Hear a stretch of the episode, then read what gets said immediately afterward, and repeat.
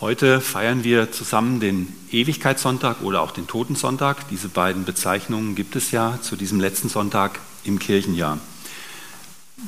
Dieser Tag ist für Christen ein besonderer Tag, weil wir daran erinnert werden, dass unser Leben vergänglich ist, dass wir endlich leben. Und ähm, ich weiß nicht, welche Traditionen es über die Jahrzehnte hier in, im Großraum von Haiger und auch hier bei Ihnen in Steinbach gibt, wie man diesen Tag oder ob man diesen Tag in einer besonderen Weise begeht.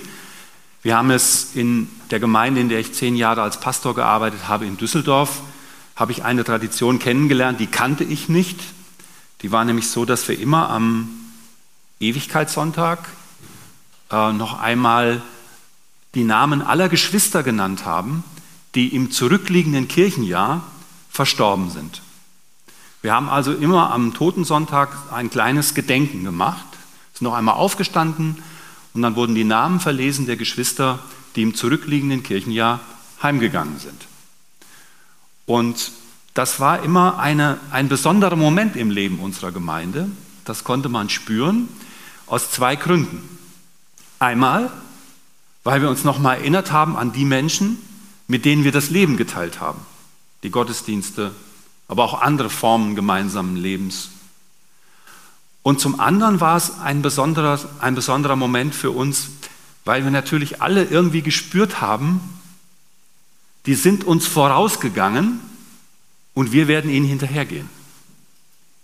Das heißt, irgendwann wird auch der Sonntag sein, an dem man unseren Namen dort noch einmal erwähnen wird. Und ich habe äh, im letzten Jahr oder im vorletzten Jahr, ich weiß nicht mehr genau wann, ich glaube im vorletzten Jahr, ähm, noch im Jahr bevor Corona quasi das Gemeindeleben erstmal in einen gewissen Stillstand versetzt hat, am Totensonntag äh, sehr weit hinten gesessen in meiner Gemeinde, wo ich heute einfaches Mitglied bin und da standen zwei äh, Damen vor mir bei diesem Gedenkakt. Das muss dann also 2019 gewesen sein. Und da sagte die eine zur anderen, bin mal gespannt, ob nächstes Jahr mein Name hier auch schon gerufen wird. Ja, da hatte sie also sozusagen ein Gespür dafür, dass sie auch in diese Tradition mal hineingenommen wird. Und das ist das Besondere dieses Tages. Wir erinnern uns an Menschen, die von uns gegangen sind, und wir spüren auf eine irgendwie besondere Weise, dass wir da auch hineingenommen sind in dieses Geschehen von Werden und Vergehen. Und äh, als Predigtext für den heutigen Sonntag ist vorgesehen ein Abschnitt aus dem Markus-Evangelium, und zwar die Verse 28 bis 37. Und das ist ein besonderer Abschnitt, weil er ähm, zu der sogenannten Endzeitrede Jesu gehört, wie sie uns das Markus-Evangelium überliefert. Und daraus lese ich jetzt diesen Abschnitt, die Verse 28 bis 37, auch nach der Luther-Übersetzung 2017. An dem Feigenbaum aber lernt ein Gleichnis. Wenn seine Zweige saftig werden und Blätter treiben, so wisst ihr, dass der Sommer nahe ist. Ebenso auch, wenn ihr seht, dass dies geschieht, so wisst dass er nahe vor der Tür ist. Wahrlich, ich sage euch, dieses Geschlecht wird nicht vergehen, bis dies alles geschieht. Himmel und Erde werden vergehen. Meine Worte aber werden nicht vergehen. Von jenem Tage aber oder der Stunde weiß niemand, auch die Engel im Himmel nicht, auch der Sohn nicht, sondern allein der Vater. Seht euch vor, wachet. Denn ihr wisst nicht, wann die Zeit da ist. Es ist wie bei einem Menschen, der über Land zog und verließ sein Haus und gab seinen Knechten Vollmacht, einem jeden seine Arbeit und gebot dem Türhüter, er sollte wachen. So wacht nun, denn ihr wisst nicht, wann der Herr des Hauses kommt, ob am Abend oder zu Mitternacht oder um den Hahnenschrei oder am Morgen damit er euch nicht schlafend findet, wenn er plötzlich kommt. Was ich aber, was ich aber euch sage, Das sage ich allen. Wachet. Diese Worte aus der Endzeitrede Jesu, finde ich, wirken erstmal schroff. Himmel und Erde werden vergehen. Jetzt kann man sagen, ja, das, das haben wir schon öfter gehört. Das ist irgendwie für diejenigen, die vielleicht schon länger im christlichen Glauben leben, die in der Bibel lesen, die werden sagen, ja, das, das ist eigentlich so ein bekanntes Wort. Himmel und Erde werden vergehen. Aber jetzt noch mal einen Moment. Wir haben doch eben dieses schöne Lied hier gehört. Können Sie die Bilder noch erinnern?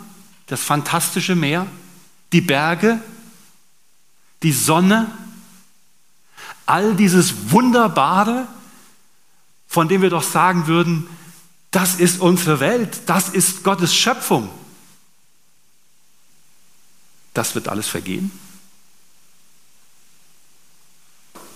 Das wird alles vergehen. Himmel und Erde werden vergehen. Ich, ich finde, dieser Satz kann auch wehtun. Also wenn man jedenfalls, ich weiß nicht, ich mache sehr gerne Wanderurlaub und auch sehr gerne Urlaub am Meer. Und wenn ich das alles so sehe, denke ich, nee, da vergehen müsste das nicht. Das ist so schön.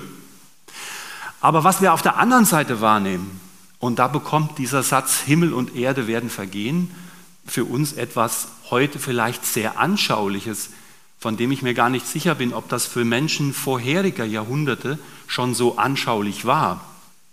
Denn wir leben in einer Zeit, wo wir uns das gut und besser vorstellen können, dass da was möglicherweise auch endgültig vergeht. In diesen Tagen findet eine Weltklimakonferenz statt in Sharm el-Sheikh in Ägypten. Und jetzt kann man über all das, was da diskutiert und beschlossen wird, sicher unterschiedlicher Meinung sein. Da will ich mich jetzt gar nicht zu äußern. Aber wozu man, glaube ich, nicht mehr unterschiedlicher Meinung sein kann, ist, dass alle Menschen auf diesem Globus doch ein Gespür dafür haben könnten, dass die Welt, die Natur sehr bedroht ist.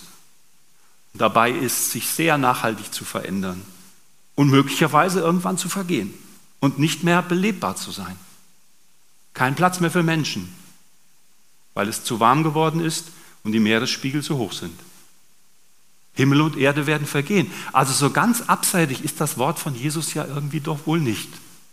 Wir können damit etwas anfangen. Wir haben eine Corona-Pandemie erlebt, auch über die kann man jetzt wieder sehr unterschiedlich äh, denken und über die ganzen Maßnahmen, die wir da durchgeführt haben, kann man sehr unterschiedlicher Meinung sein. Das will ich gar nicht vertiefen. Aber was wir gesehen haben und woran sehr viele Menschen gestorben sind, ist, dass es Viren gibt, die menschliches Leben zerstören, das dann vergeht. Das haben wir doch wahrgenommen, oder? Also Himmel und Erde werden vergehen. Der Satz ist schroff, der Satz ist hart, aber der Satz ist auch realistisch, würden wir sagen. So weit hergeholt ist das doch nicht. Und jetzt werden wir also sagen, Jesus umfasst mit dieser Rede vom Himmel und Erde, so war das in der aramäischen Sprache, die er ja gesprochen hat, wenn man da von Himmel und Erde sprach, dann meinte man das, was wir heute den Kosmos nennen. Das ganze Universum. Himmel und Erde werden vergehen.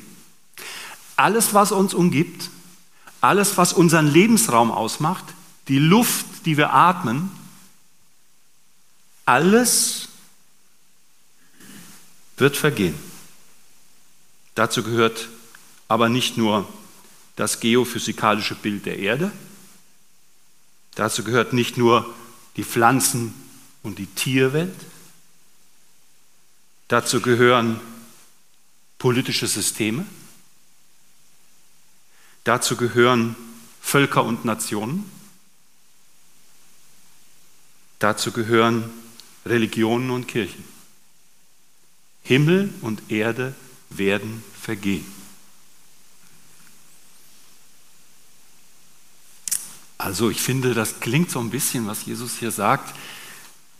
Ich war vergangene Woche einkaufen und wenn ich Lebensmittel einkaufe, ich glaube, ich bin da nicht der Einzige, gucke ich schon mal aufs Verfallsdatum. Und was Jesus hier macht, ist, er heftet der ganzen Welt ein Verfallsdatum an.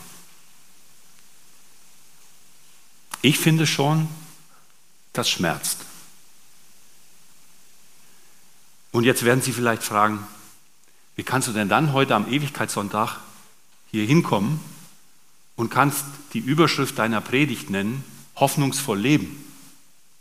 Ist das nicht das Gegenteil von dem, was dieser Tag sagt? Ich habe nur einen Grund dafür, warum ich meine Predigt genannt habe, hoffnungsvoll leben. Nur einen Grund. Der Grund ist der, der diese Rede gehalten hat. Jesus. Jesus Christus. Denn er sagt von sich selbst, meine Worte werden nicht vergehen.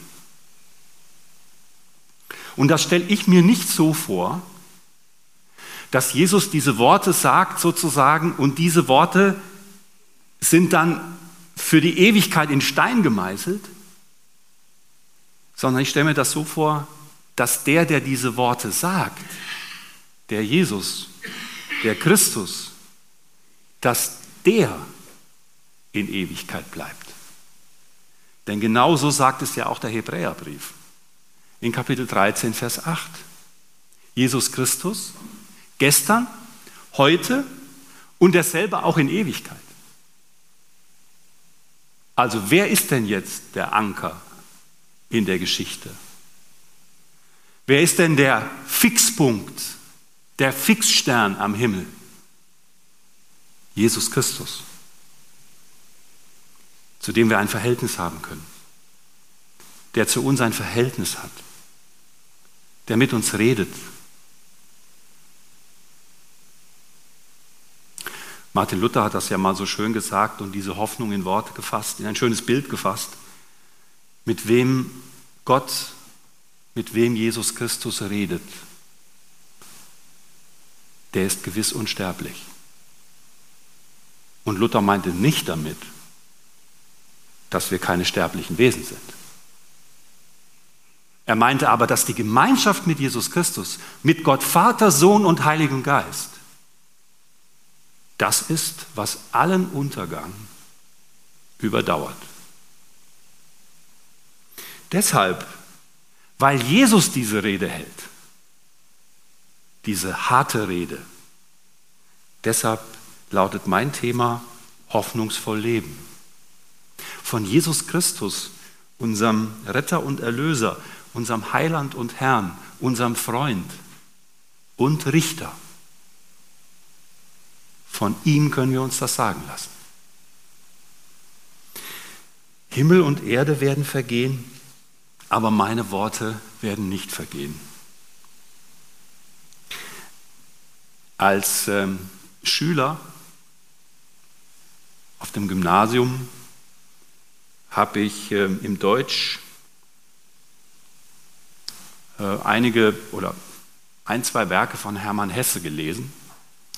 Haben wir im Deutschkurs dann diskutiert.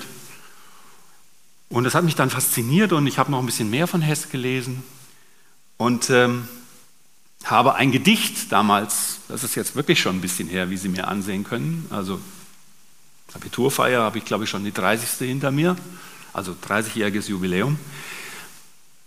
Worauf ich hin will, ist, dass ich ein Gedicht damals gefunden habe als 18-Jähriger, was mich so fasziniert hat, dass es in mein Tagebuch gekommen. Und da habe ich das nochmal irgendwann gefunden, als ich auf dem Speicher meine Tagebücher aufgeräumt habe, ich drin gecrossed und habe gedacht, was hast du denn damals eigentlich mit 18 so gedacht? Wie warst du denn da so drauf? Und da war ich so drauf, dass ich ein Gedicht von Hermann Hesse da reingeschrieben habe. Das Gedicht hat den schönen Titel Kleiner Knabe. Immerhin dachte ich von mir mit 18 noch, ich sei ein kleiner Knabe. Und jetzt kommt das Gedicht. Große Leute sterben. Onkel, Großpapa. Aber ich, ich kleiner Knabe, ich bleibe immer da. Als ich das gelesen habe und gespürt habe, das war ein Ausdruck meines Lebens, als ich 18 war. Und als ich es dann mit 57 wieder gefunden habe, habe ich gedacht, naja, Hermann Hesse, so ganz haut es nicht hin. Der Knabe muss lernen, dass auch er zum Großpapa wird und sterben wird. Und das schmerzt, finde ich. Das schmerzt. Aber der, der das so klar sagt, ist eben dieser Jesus Christus. Und er sagt einen zweiten Satz noch ganz klar, glasklar. Ihr wisst nicht, wann die Zeit ist. Wenn das stimmt, was Jesus hier sagt, habe ich gedacht, dann hättest du dir eigentlich sparen können, in, deiner, in deinem langen Leben das ein oder andere Buch zu kaufen, wo drin steht, wann die Zeit gekommen ist. Was glauben Sie, was damit ein Geld verdient wird weltweit? Dass Leute Bücher schreiben, die vermeintlich wissen, was die Zeit geschlagen hat. Aber Jesus sagt doch glasklar, niemand weiß es. Selbst Jesus nicht, selbst der Sohn weiß es nicht. Warum schreiben wir denn dann so viele Bücher, in denen wir sagen, wir wissen es, wie weit wir schon sind? Manche sagen, wir sind fünf nach zwölf, andere sagen, wir sind zwanzig nach zwölf, andere sagen, wir sind fünf vor zwölf. Und dann werden Zeichen gedeutet, hin und her und rauf und runter. Die nüchterne Antwort von Jesus auf die Frage der Jünger, Herr, wann wird das geschehen? So beginnt ja die Endzeitrede, ganz zu Beginn, Vers 4 ähm, taucht die Frage das erste Mal auf. Wann wird das geschehen? Who knows? Nobody knows. Niemand weiß es. Nicht mal die Engel. Nicht mal der Sohn. Ja, was sollen wir denn damit machen mit so einem nüchternen Satz Jesu? Ist es denn nicht verständlich, frage ich mich, etwas genauer wissen zu wollen, Herr, wie weit sind wir denn? Wo stehen wir denn in der Geschichte? Das ist eine der spannendsten Fragen. Wo stehen wir denn? Ja, stehen wir, manche sagen, wir stehen vor dem Abgrund, jetzt noch einen Schritt. Ja. Ist das so? Woher wissen die das? Niemand weiß es, sagt Jesus, wo die Weltuhr steht. Niemand weiß es.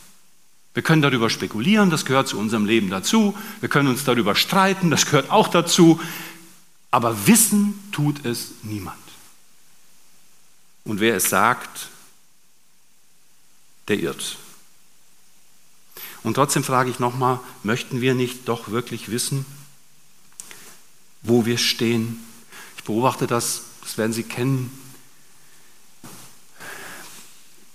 bei meinem Hausarzt in der Praxis sitze ich im Wartezimmer in so, einem, in so einem Vorraum, dann ist da eine Tür offen und dann fragt ein Mann, der offensichtlich schwer krank ist, den Hausarzt, wie viel Zeit habe ich noch? Ist das nicht eine wichtige Frage? Mal ganz ehrlich. Ich wüsste es gerne. Dann wüsste ich doch, was ich vorher noch regeln muss und dass ich es jetzt regeln muss. Wie viel Zeit habe ich noch? Ich glaube, dass die Jünger das auf dem Herzen hatten. Jesus zu fragen, wie viel Zeit haben wir denn noch, Jesus? Er sagt, ich weiß es nicht. Es weiß nur der Vater, wann es soweit ist. Was folgt daraus? Was bedeutet dieser Satz von Jesus für uns heute? Ich denke, dieser Satz bedeutet, dass wir unsere Zeit nicht zu sehr damit verbringen sollen, darüber nachzudenken, wie weit die Weltenuhr vorwärts gegangen ist. Dass wir unsere Kraft nicht da reinstecken sollten, zu überlegen, wie weit sind wir jetzt und was genau passiert wann sondern Jesus nimmt uns das aus der Hand. Er nimmt uns das einfach aus der Hand. Dafür gibt er uns was anderes in die Hand. Und das ist das Dritte, was er sehr klar sagt. Und das Dritte ist jetzt kein Satz mehr wie Himmel und Erde werden vergehen, meine Worte werden aber nicht vergehen. Oder der Satz, ihr wisst nicht, wann die Zeit da ist. Das Dritte ist nur ein Wort. Und auch das ist wieder Glasklar.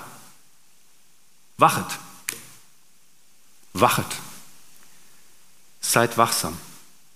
Also die Frage nach dem Wann, Wann wird das passieren? Wie viel Zeit haben wir noch? Ich meine, das haben doch Christen schon von Anfang an, muss man sich nochmal klar machen, haben die das ja gefragt. Also äh, im frühen Christentum gab es ja eine zunehmend asketische Bewegung. Das heißt, die Christinnen und Christen haben gefragt, lohnt es sich noch Familie zu gründen? Sie würden hier vielleicht sagen, lohnt es sich noch in Steinbach einen Bauplatz zu kaufen? Das ist doch eine wichtige Frage, oder? Lohnt es sich noch, was wollen Sie gerade machen? Lohnt es sich noch, hier eine Tagespflege aufzubauen?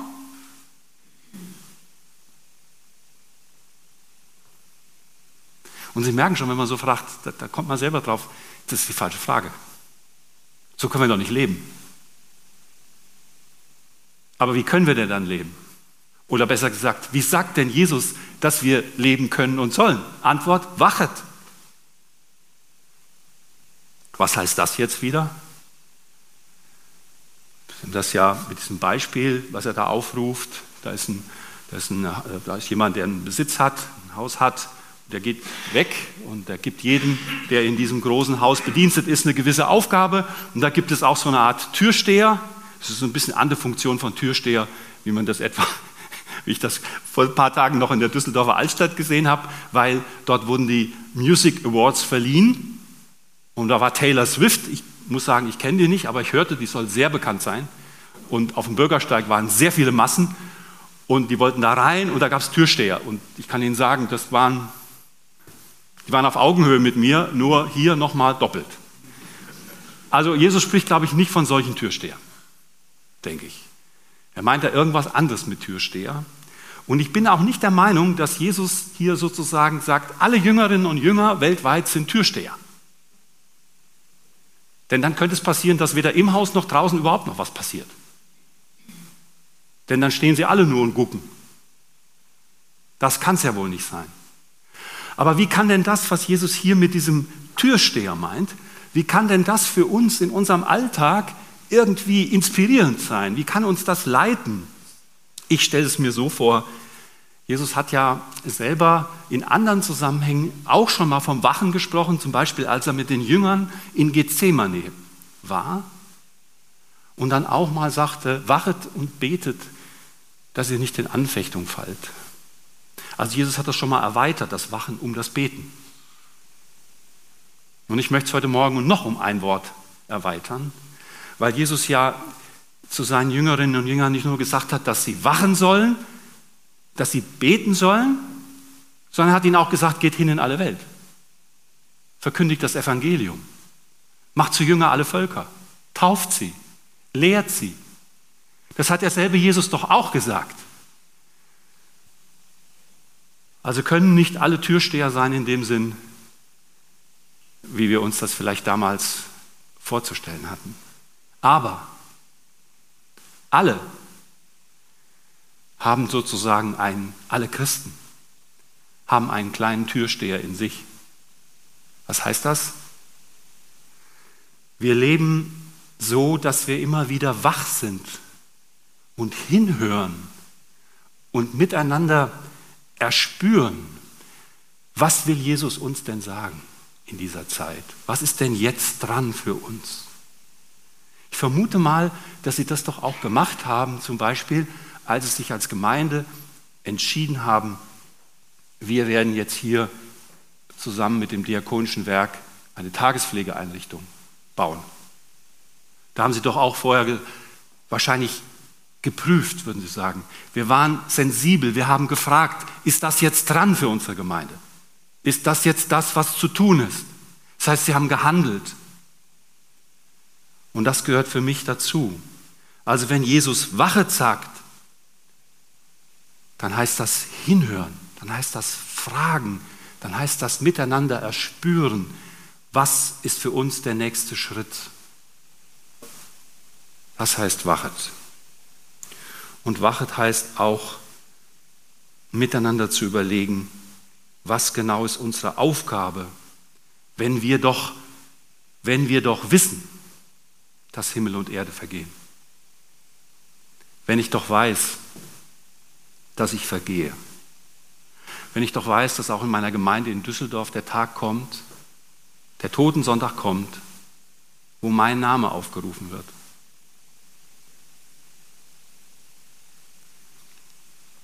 Was ist denn meine Aufgabe? Was sagt mir Jesus hier? Ich habe meine Antwort gefunden in einem Satz von Dietrich Bonhoeffer, den ich als Theologen sehr verehre, aber auch als Christenmenschen, wie er seinen Weg gegangen ist. Und er hat in seinem Buch Widerstand und Ergebung, wo ja beispielsweise ähm, bestimmte Textstücke überliefert sind, Briefe überliefert sind aus seiner äh, Gefängniszeit, da hat er ein kleines Textstück mal geschrieben in seiner Zelle. Und das lautet, mag sein, dass der jüngste Tag morgen anbricht. Dann wollen wir gern die Arbeit für eine bessere Zukunft aus der Hand legen aber vorher nicht. Es mag sein, dass der jüngste Tag, und von dem Tag spricht ja Jesus hier, es mag sein, dass der jüngste Tag morgen anbricht, dann wollen wir gern die Arbeit aus der Hand legen, aber vorher nicht. Also vorher kaufen wir Bauplätze. Vorher bauen wir neue Gemeindehäuser. Vorher unterstützen wir Menschen, die weltweit das Evangelium von Jesus verkündigen. Vorher tun wir alles, was wir mit unseren Händen, mit, unseren, mit unserem Mind, mit unserem Denken, was wir tun können für diese Welt. Denn es ist ja auch immer Gottes Welt, die vergeht. Er hat sie ja geschaffen. Und es ist ja dieser Jesus Christus, von dem der Apostel Paulus sagt, die Welt ist in ihm geschaffen.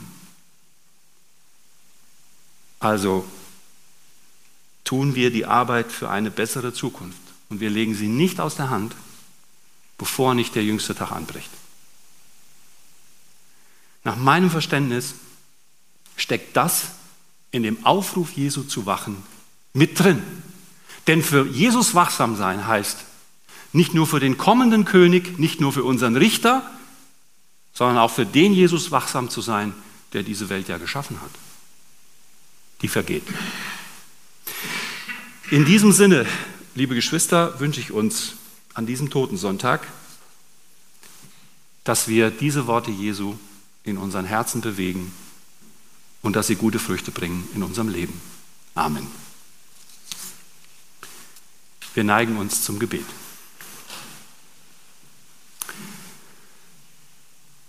Lieber Herr Jesus Christus, wir danken dir für dein Wort.